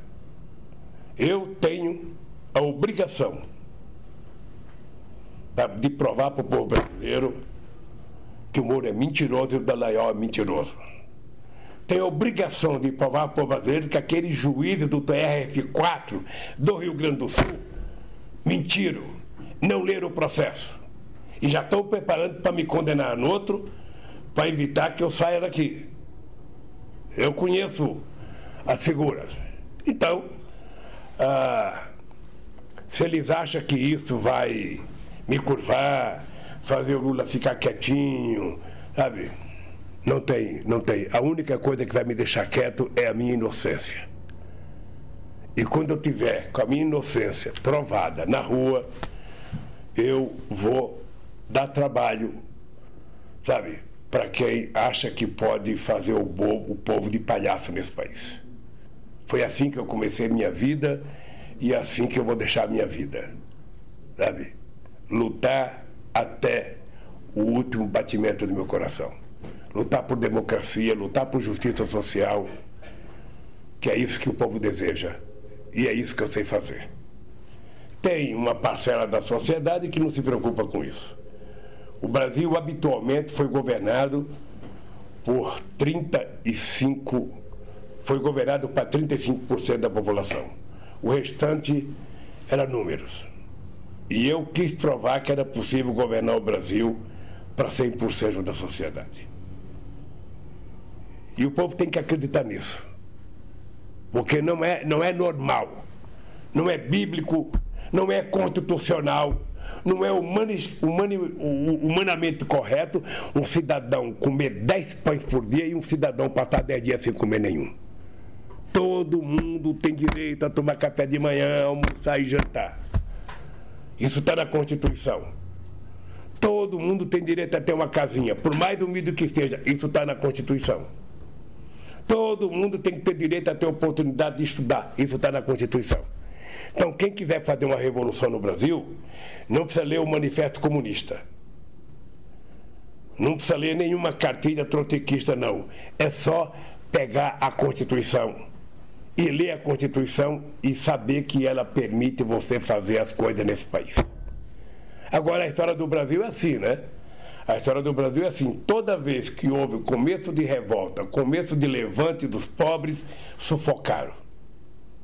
Né? Sufocaram. Tem, tem, tem aliás, quero aproveitar o, o, cento, o 21 Sul para dar um recado aqui para o Mauro Lopes, do Paz e Bem da 247, que ele está com um programa que é uma sugestão minha, contando a história do Brasil. Né? Acho que é, é detalhes ou retratos do Brasil. Ah, ou seja, contar o que aconteceu em Canudos, o que aconteceu com Palmares, o que aconteceu uh, na, na Cabanagem, o que aconteceu uh, em todas as revoltas em que as pessoas mataram. Mataram a revolta dos alfaiates, que eu estava vendo esses dias, ou seja, eles foi poucos dias depois de Tiradentes. Mataram, enforcaram, esquartejaram e salgaram a carne do mesmo jeito. Porque as pessoas queriam viver melhor. Eles agora sofisticaram. Ao invés da gente matar e esquartejar, sabe? Vamos pegar o Poder Judiciário, vamos saber quem está disposto e vamos utilizar, sabe, um jeito deles serem condenados via justiça, mesmo que não tenha crime. E é o que aconteceu comigo. Eu tinha preparado aqui uma, um dos itens que gostaria de. Acho que o senhor tocou no assunto agora, que é o problema do, do racismo estrutural na sociedade brasileira. No seu governo surgiu uma, uma, começou a surgir uma história, primeiro como um, um certo folclore, assim, é, da que as, os aeroportos estavam se tornando rodoviárias, né, pelo acesso de pessoas de mais baixa renda poder andar de avião. E começaram a surgir diversas é, é, manifestações de reclamações da emergência dos pobres na, na sociedade. Né? E agora, mais recentemente, eu acho que parece isso ganhou uma expressão política, né, a partir da um pouco antes já da candidatura do Bolsonaro, da campanha do Bolsonaro, esse mas quase ou são, que talvez não seja nem preciso dizer quase, ódio a pobre, ódio a negro, ódio a índio, ódio às mulheres, uma misoginia muito forte. Qual é? O senhor conhece, já visitou o Brasil de de cima a baixo, né, de mesmo antes de de ser eleito, sua própria experiência de vida, sua história de vida. Qual é, na sua opinião, o tamanho desse problema do, desse racismo estrutural na sociedade brasileira? Muito grande. Muito grande. Eu vivi isso a minha vida inteira. Uh, achei que era uma coisa que a gente ia superar com o tempo. No meu governo, nós tentamos criar N condições para que a gente pudesse valorizar a questão de gênero, que a gente pudesse valorizar a questão dos quilombola, que a gente pudesse valorizar a questão LGBT, ou seja, a questão dos portadores de deficiência. Nós criamos muitos mecanismos, criamos conselhos, ou seja, mas é uma coisa que está arraigada na consciência das pessoas. É, o Gessé, o Gessé costuma citar sempre a questão da escravidão. Não faz muito tempo que acabou a escravidão nesse país, a escravidão ainda está arraigada na cabeça da elite brasileira. Ela ainda não se conforma de ver um negro dirigindo o carro, só se for jogador de futebol. Sabe? Porque ela parte do pressuposto que o negro dirigindo o carro é ladrão. Tá? Ela, ela, ela, ela não consegue ver uma menina negra que não seja empregada doméstica. Então, quando nós valorizamos o salário da doméstica, damos décimo terceiro, carteira profissional, férias, isso é uma, uma afronta para a classe média que adorava chamar empregada de secretária, mas não tinha nenhum direito. Eu conto uma história sempre. Uma vez eu fui jantar, almoçar na casa de um cidadão um sábado. Eu não vou dizer o nome porque a pessoa já morreu. Mas daí eu fui na casa do cidadão comer uma feijoada. Cheguei na casa dele, tinha umas 30 pessoas.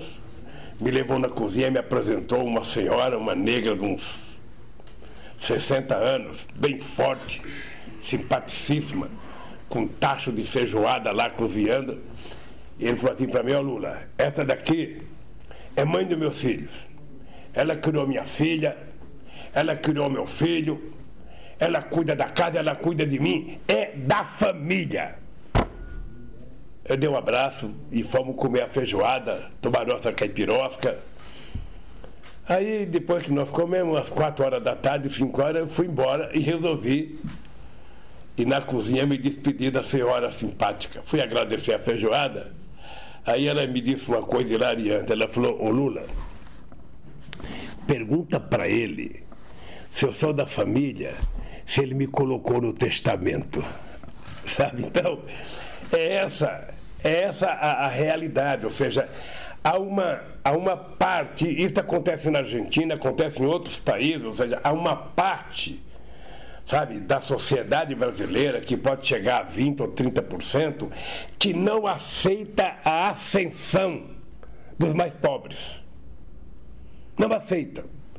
Não é todo mundo que está andando no Parque do Ibirapuera que fica contente quando um pobre da periferia de São Paulo está andando no Parque do Ibirapuera. Não é todo mundo que aceita chegar no teatro e ver lá um, um monte de gente de cor. Não é todo mundo que gosta. Quando você vai no seu restaurante predileto, chega lá, você percebe que tem gente que não é, sabe, daquele ambiente. Eu lembro uma vez eu estava com o Mino Carta, vou citar até o nome, eu estava com o Miro Carta, com o Jacob Ittar e com o Vefó, almoçando num bar em São Paulo. Aí pedimos almoço, eu levantei para lavar a mão, quando eu vou na direção do banheiro, o Jacob Ittar foi atrás de mim e o Jacob Ittar ouviu a mulher falar, é, ele disse que defende o trabalhador, mas está aqui comendo no nosso restaurante. O Jacob foi obrigado a ter uma briga com a mulher, falando: olha, quem vai pagar a conta dele sou eu, não é a Fiora. Ele come onde ele quiser. Então, esse tipo de preconceito, uma vez no avião da Varig, uma vez eu vinha, acho que eu vinha, no avião da Varig, e naquele tempo, ah, eu já estava virando personalidade, já era uh, dirigente sindical, já tinha o PT. Eu cheguei em Frankfurt, acho que foi em Frankfurt, o comandante do avião me convidou para ir na primeira classe. Outra, falei, maravilha, né? Sentar na primeira classe e tal. Aí veio a moça com o carrinho, perguntando, perguntando para mim, oferecendo lá, tem caviar, tem lagosta, sabe? Aí eu falei para ela, eu quero caviar. Eu nunca tinha comido caviar. Eu falei, a chance que eu tenho de experimentar. Ela faz a pergunta e vai para o carrinho e fala para a amiga dela, é. Ele disse que é trabalhador, mas está querendo comer caviar. Aí eu fui obrigado a levantar. Educadamente eu falei, me diga uma coisa, a senhora tem feijão? Arroz? Tem um ovo frito? Não. Então por que, que a senhora não fecha a sua boca? Porque você foi lá e me ofereceu lagosta e caviar. Eu pedi caviar. A senhora vem aqui dizer que caviar não é para mim? Não tinha a música do Zeca Pagodinho ainda, né? Essa do caviar.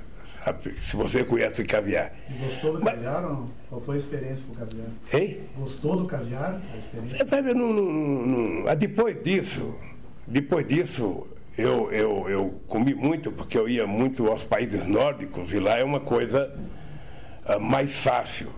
E todo café da manhã eles colocam lá. Mas não é, não é meu. pedaço de carne seca assada vai bem melhor para mim. Mas eu estou contando isso apenas para mostrar o preconceito. O que poderia ser visto como uma coisa normal, não é visto como. Ainda hoje, se você sair numa rua de Curitiba e for num restaurante, você vai ver o preconceito. Sabe? Talvez ele vista aqui dentro da sede da Polícia Federal. Ele viste na igreja. É uma coisa, é uma coisa histórica aqui. Por que, que nós decidimos ensinar a história africana na escola brasileira? Porque eu achava que a única forma de você acabar com o preconceito, sabe, contra o negro, era você envolver o Brasil na história africana, porque são 300 anos de exploração dos negros aqui como escravos. Eu nem sei se isso está funcionando hoje, mas senão você não acaba com preconceito. Uma vez eu fui na casa do Saturnino Braga, ele era prefeito do Rio de Janeiro, eu e a Benedita. A Benedita acho que era candidata a prefeita, não sei, nós chegamos na casa, no apartamento do Saturnino Braga, sabe? Ah, fomos direto para o elevador. O, rapaz lá, o porteiro chamou nós, ó. Eu todo sujo de camiseta suada, Benedita suada. O cara falou, ó, elevador de serviço. Não, mas o cara de pau, Benedito já era deputada. Eu falei para ele, por favor, pega o telefone e liga para o prefeito. Ele ligou para o Saturnino Braga. Falei, Saturnino, nós não vamos subir porque aqui nós só podemos subir pela, pelo elevador de serviço. E eu não estou em serviço. Ele desceu, foi lá, deu um esporro no cara, que me deu pena da pessoa também. Ele, ele não faz aquilo por maldade. Aquilo é uma coisa cultural que está na cabeça dele. Então o Brasil viveu isso no meu governo. Sabe? As pessoas se incomodavam com a ascensão dos mais pobres. Eu achava que deveria ser ao contrário, que as pessoas iam ficar felizes. Sabe? Eu fiquei sabendo de muitas coisas. Meninas pobres da periferia fazendo universidade, essas universidades particulares por conta do ProUni, elas eram vítimas de preconceito das amigas. Meninos. Então leva muito tempo. Essa de que o aeroporto virou rodoviária, eu cansei de ver. Cansei de ouvir de amigos meus. Tá impossível para o aeroporto, tá impossível. Sabe? Tá cheio de pobre lá dentro. Os caras agora estaria tá, para o Piauí de ônibus, o Ceará, e agora quer tudo de avião. É assim. Lamentavelmente, sabe? Lamentavelmente, a humanidade tem uma parte dela que é tudo na vida menos humano. Acabou a sensibilidade, acabou o humanismo. E, e ressurgiu o ódio. Né? Eu também acho que esse ódio que a sociedade brasileira vive, uma parte dele nós temos que debitar nas costas da Globo. Né? Porque desde 2013 que ela vem trabalhando isso, e o ódio contra o PT. O que eu acho que deixa eles mais nervosos é saber que eles não conseguem acabar com o PT. Veja, nós apanhamos desde 2005. Não é pouca coisa. Agora mesmo nas eleições de 2018, sabe, me tirarem da campanha e o Haddad teve 47 milhões de votos. O Haddad não ganhou porque inventaram algumas mentiras, sabe, muito pesadas. Muito pesada. Aquela do kit gay foi muito pesada. Foi. Sabe? Mas ele sabe que o PT é forte. E ele sabe que o PT é o maior partido do Brasil, é o partido mais organizado. E todo mundo é assim. Tem tempo que o Internacional é campeão, sabe? Chegou a ser quase seis anos seguido campeão. Tem, tem tempo que é o Grêmio que vira campeão, é assim. O PT vai ganhar e vai perder, o PT vai ganhar e vai perder, o PT vai ganhar e vai perder. Agora, pode ficar certo. Pode ficar certo. O PT sempre estará no páreo. Sempre estará no páreo. E o PT não troca de nome, não. O PT não é Maria vai com as outras. Ah, tem uma denúncia, tem troca de nome. Tem uma denúncia, tem troca de nome. Sabe? Não. Nós é o seguinte, ó. Se alguém nosso cometer um erro, paga pelo erro. Agora, nós continuaremos a sendo PT, a ter orgulho da nossa bandeira vermelha, a ter orgulho da nossa estrela, sabe? porque eu não confundo. O meu país é o Brasil, mas o meu partido é o PT. E eu não quero. Só conheci o PT na vida, foi o único partido que eu me filiei. Foi minha mulher que fez a primeira bandeira. E quando eu morrer, quero ser enterrado, cremado com a bandeirinha do PT em cima de mim.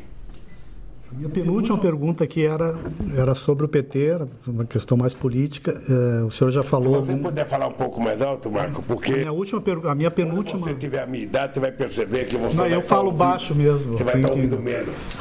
eu falo baixo também. A minha penúltima pergunta aqui, já nos encaminhando aí para o final da nossa conversa, era sobre a situação do PT. Né? É, sei que medida o senhor vem acompanhando. Há quem diga que o senhor comanda comanda todos os destinos do PT aqui de dentro. Né? Então, eu gostaria de saber como é que o senhor vem acompanhando, é, acompanhando a situação do PT, o debate interno, e que o senhor acha que são os desafios para o partido nesse período mais, mais imediato agora que está colocado. A te contar uma, uma coisa engraçada. O companheiro Arlindo Chinaglia, deputado federal do PT, ele costuma dizer que eu sou que nem a Bíblia todo mundo conversa comigo e cada um interpreta. É só você ver na televisão o, como é que os pastores tratam a Bíblia. Cada um interpreta de um jeito. A Lintinaga fala, todo mundo vai ouvir o Lula, mas cada um faz o que quer depois, achando que foi a interpretação dele. Ah, eu, eu me considero uma pessoa importante no PT e me considero uma pessoa importante para o PT, desde que o PT foi criado nem mais e nem menos. Dediquei minha vida para construir o PT, viajei esse Brasil de ponta cabeça, perdi três eleições, sabe? E, e, e, e, por isso eu sou uma pessoa que continuo sabe, a me interessar muito pelo PT. Obviamente que quem está preso não tem mais a influência de quem está em liberdade, eu não participo das reuniões. Eu, às vezes, recebo aqui um pendrive de uma reunião que aconteceu três dias atrás, então a decisão já está tomada, eu não posso tomar a decisão. O que eu acho que o PT tem que fazer? Nós vamos ter um congresso, acho que o PT tem que se preocupar em escolher uma direção que esteja representada pelos melhores quadros brasileiros, pelos melhores quadros brasileiros. Eu, por exemplo, sou uma pessoa que acho que o Tarso Genro deveria voltar para a direção nacional do partido para o diretório para participar do debate político. Não precisa ter uma tarefa na executiva se não quiser, mas para participar e enriquecer o debate político. Acho que o PT tem que trazer alguns intelectuais importantes para o debate político no PT. Sabe? É importante que não seja apenas os petistas ah, ah, ah, militantes, mas que a gente consiga extrair sabe, o pensamento da sociedade para nossas decisões. Acho que o PT tem gente importante para dirigir, todo mundo sabe que o Haddad saiu muito fortalecido da campanha política. O Haddad é um quadro excepcional. Sabe? O Haddad tem todas as qualidades sabe? que eu tenho sem ter os defeitos que eu tenho. Tá? O Haddad é muito mais competente, é um quadro muito experimentado Eu acho que o Haddad tem um futuro muito promissor dentro do PT e fora do PT. A Gleice, eu acho que é uma presidenta extraordinária, sabe? A, Gleice valoriza muito a participação da mulher e o partido precisa fazer um conjunto de dirigentes com o que a gente tem de melhor no partido. Sabe? Agora, o que o partido precisa, e agora está cuidando de fazer, é pegar o programa que o Haddad disputou as eleições e transformar aquele programa num conjunto de medidas, seja, seja emendas constitucionais, seja projeto de lei, para o debate das coisas que nós queremos que aconteça no Brasil. O partido tem que ter claro o papel do Bolsonaro. O Bolsonaro não ganhou as eleições propondo construir alguma coisa. Bolsonaro tinha algumas metas. Primeiro, vender o Brasil. Guedes. Segundo, a, a facilitar a Taurus para vender arma para todo mundo no Brasil, atendendo à reivindicação dos milicianos brasileiros.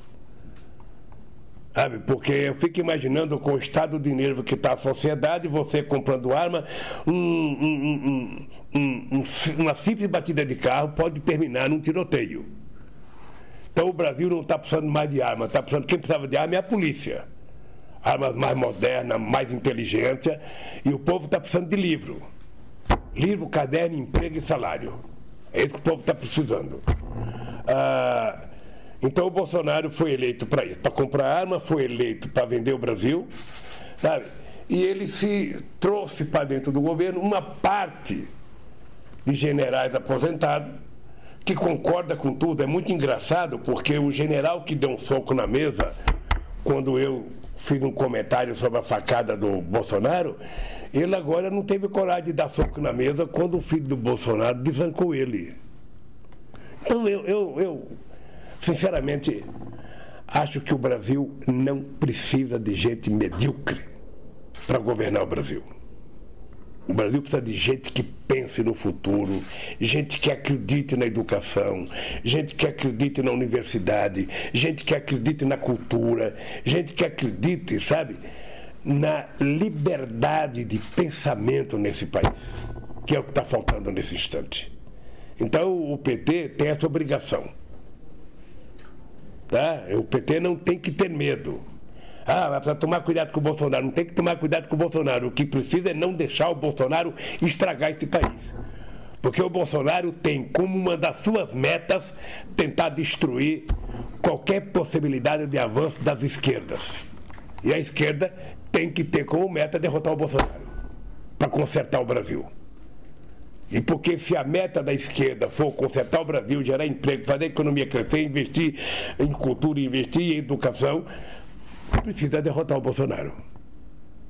Porque o que está por detrás do Bolsonaro é pior do que ele. Eu vejo algumas figuras na internet que, que esse dia teve um oferecendo mulher para o Moro. Enquanto mantiver o Lula preso, você terá mulher. Como é que alguém coloca isso na internet? Como é que. Então a, a baixaria, ela ganhou preferência nesse governo. E o PT precisa ter coragem de enfrentar isso. No parlamento, na rua, no sindicato. Porque o Brasil não é deles, o Brasil é do povo brasileiro e nós temos que brigar muito.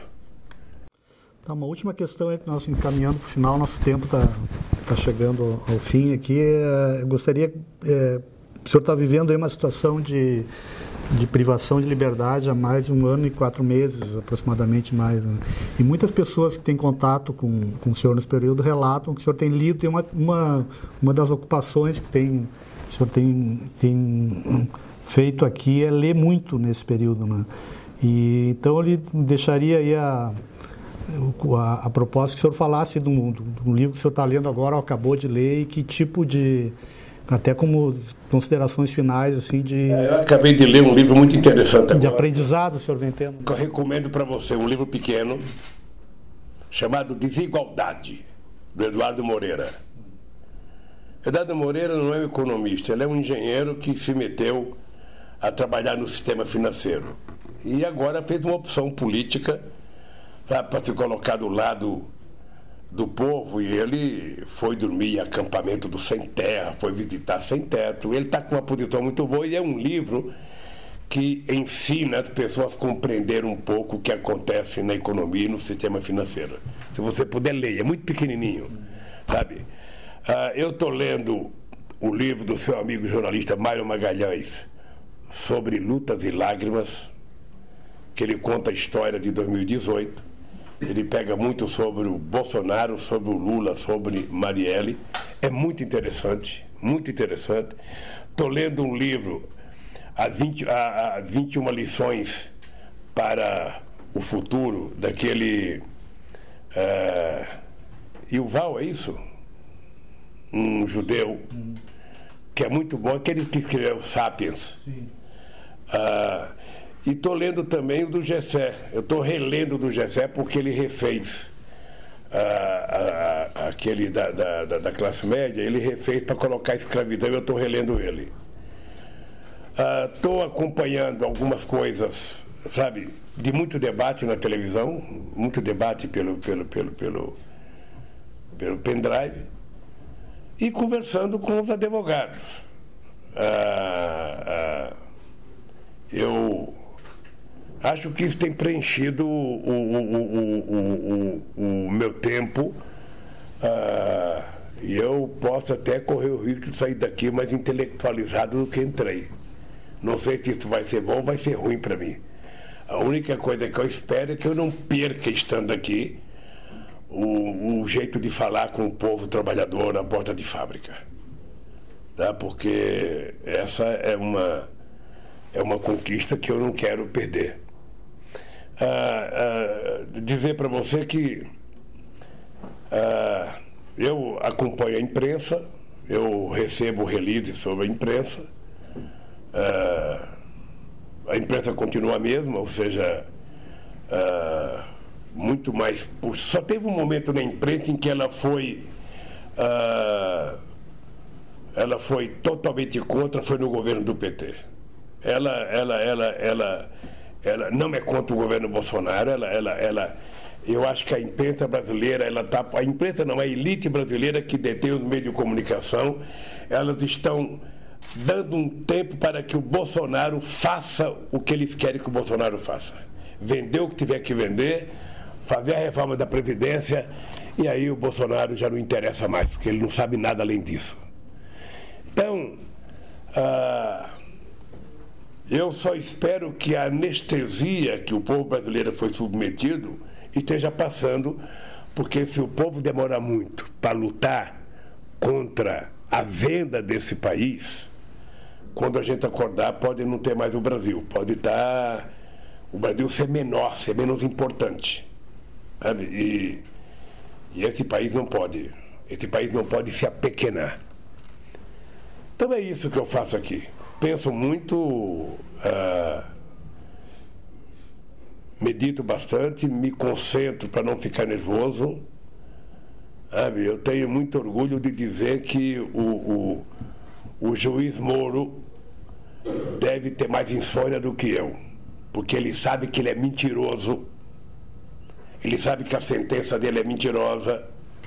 No meu caso, tudo que eu falar é no meu caso, ou seja, se ele fez alguma coisa para os outros de errado, os outros que gritem como eu estou gritando. Eu acredito que eu vou vencer essa parada. Ah, Algum, algum militar não vai querer, sabe, não vai gritar, um deputado não vai querer, não tem problema nenhum. Eu não sou favorável da unanimidade. Eu sou favorável da construção da maioria democrática construída na diversidade.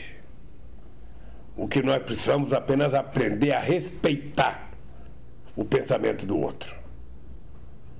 Um cara que pensa diferente de mim não é meu inimigo. Tá? Ele é um adversário em determinadas circunstâncias. Você ganhou uma eleição. Eu sou experiência viva disso. Você ganhou uma eleição, acabou a campanha. Você vai governar o país. Foi assim que eu fiz com Fernando Henrique Cardoso. Foi assim que eles fizeram comigo. Eu perdi três eleições, não foi uma, não. E nunca criei caso. Agora, eu nunca fiquei quieto. Eu perdi a eleição e voltava a viajar ao Brasil para defender as coisas que eu acreditava. Então, é, é, é, é isso que eu gostaria de dizer para as pessoas. Não há espaço para ficar de cabeça baixa. Não há. Sabe, se alguém gritar para você, não baixa a cabeça. Não baixa a cabeça. Primeiro, porque ninguém tem o direito de gritar com você. Segundo, se você entrar num restaurante alguém te provocar, esse provocador deve ser um 71. Porque um homem sério não faz isso. Um cara que vai num restaurante e provoca um Chico Buarque, esse cara não presta. Pode ficar certo que não presta. Porque uma pessoa séria, mesmo que não goste do Chico, não vai provocar o, um dos poucos gênios que esse país criou. Então, é assim que eu estou aqui dentro. Estou ouvindo mais músicas, estou vendo mais filme. Quando alguém manda né, um filme bom para mim. Nem sempre tem, mas vai sendo. Aliás, você precisa assistir o, o filme da documentário da Petra. Ah, já vi. Já viu? Gostou? Sim, muito. Sabe? Eu achei razoável. Você sempre quer mais, né? Sim. Mas eu gostei. Embora seja duro de ver. Né? Hein? Seja duro de ver. Né? Ah, mas é, a realidade é a realidade. Você não, não imagina que eu, eu, depois de passar pela presidência da República, depois de ser o presidente do Brasil mais respeitado no exterior, depois de ser várias vezes cogitado pelo Medvedev e pelo Sarkozy para ser o secretário-geral da ONU, e eu nem queria discutir porque eu achava que tinha que ser um burocrata. Depois de deixar a presidenta com 87% de bom e ótimo e 10% de regular. Depois de ficar até julho de 2014 sendo todo santo dia provocado para ser candidato a presidente da República, e eu dizendo, não sou porque é um direito da Dilma de ser estar na situação que eu estou hoje, você acha que é fácil? Você acha que é fácil? Não é fácil. Mas então a minha tarefa é não me deixar, sabe, envelhecer com ódio. Não, não, não, não vou, não vou envelhecer, sabe? E todo mundo sabe que eu estou namorando, que eu vou, quero casar quando eu sair daqui. Todo mundo sabe, sabe? E quem quer casar não tem tempo de esmorecer. Ou seja, quem está amando não tem tempo, sabe, de, de ficar choramingando, não. Eu quero. Eu às vezes brinco comigo mesmo, às vezes eu falo, bom, se é verdade que já nasceu o homem que vai viver até 120 anos, eu fico me perguntando, por que não eu? Por que, que eu não sou esse cara, porra? E ao mesmo tempo eu fico com medo, porque todo mundo que morre é com 73, 74, 75, 76. Todo mundo que morre. Morreu fulano, 75. Morreu fulano, 74. Eu já estou com 73, pô. Então, eu estou numa briga tremenda. Eu, se fosse o Ariano Suassuna, eu dizia, naquela cela ali a Caetana não vai entrar. Quando ela chegar, eu bato aquela porta, prego, ela vai para outro lugar, mas eu vou, vou viver minha vida porque é muito bom viver. E, sobretudo, é muito bom quando você tem motivação para viver. E eu acho que esse povo brasileiro merece o meu respeito. E é por eles que eu estou resistindo. É por eles que eu estou resistindo. Eu sei a solidariedade dessa gente aqui comigo. Eu sei o que, que é todo esse período, todo santo dia. Bom dia, presidente Lula. Boa tarde, presidente Lula. Boa noite, presidente Lula. Não tem frio, não tem chuva, não tem sol, não tem Natal, não tem carnaval. Quer dizer, é muito gratificante. Eu não sei se isso aconteceu em algum momento da história, mas para mim é gratificante. É muito gratificante. E eu estou na expectativa de sair daqui a pé ir lá no meio deles, tomar uma cachaça com eles, beijar cada um, agradecer e dizer: desmonta o acampamento e vamos para a luta agora pelas ruas desse país. É isso que eu, que, eu, que eu acredito. Por isso eu quero te agradecer, Marco. Agradecer a todos os companheiros do site Sul 21. Quero que você transmita um grande abraço ao companheiro Tarso Gerro. Sabe? Uh, e dizer que eu estou bem. Estou bem, estou motivado? Estou tolhido nos meus, nos meus direitos pessoais, mas estou, e direitos políticos, mas estou motivado. Pode dizer para quem você quiser, não é uma prisão, não é uma condenação, sabe, que vai deixar o inocente de cabeça baixa. Sabe? Não tenho vocação para fazer sofrimento com o meu corpo. Não tenho. Li a biografia do Getúlio Vargas, fiquei enternecido. Li a biografia do João Goulart, li a biografia do Marighella, li a biografia do Prestes, tudo aqui dentro. Sabe? Então, a minha vocação, meu filho, é lutar. Do jeito que eu posso. Se isso incomoda alguém, Sabe? Eu, eu era pequeno, eu cantava, cantava um elefante incomoda muita gente, dois elefantes incomoda muito mais. Então é o seguinte, sabe, se o Lula incomoda muita gente preso, pode ficar certo que solto, eu vou incomodar muito mais. Porque é isso que eu quero fazer para recuperar o Brasil. É isso. Muito obrigado, querido. Esse foi o episódio especial do podcast de quinta com o ex-presidente Lula. Comente em nossos espaços nas redes sociais o que você achou da entrevista. Um abraço e até o próximo episódio.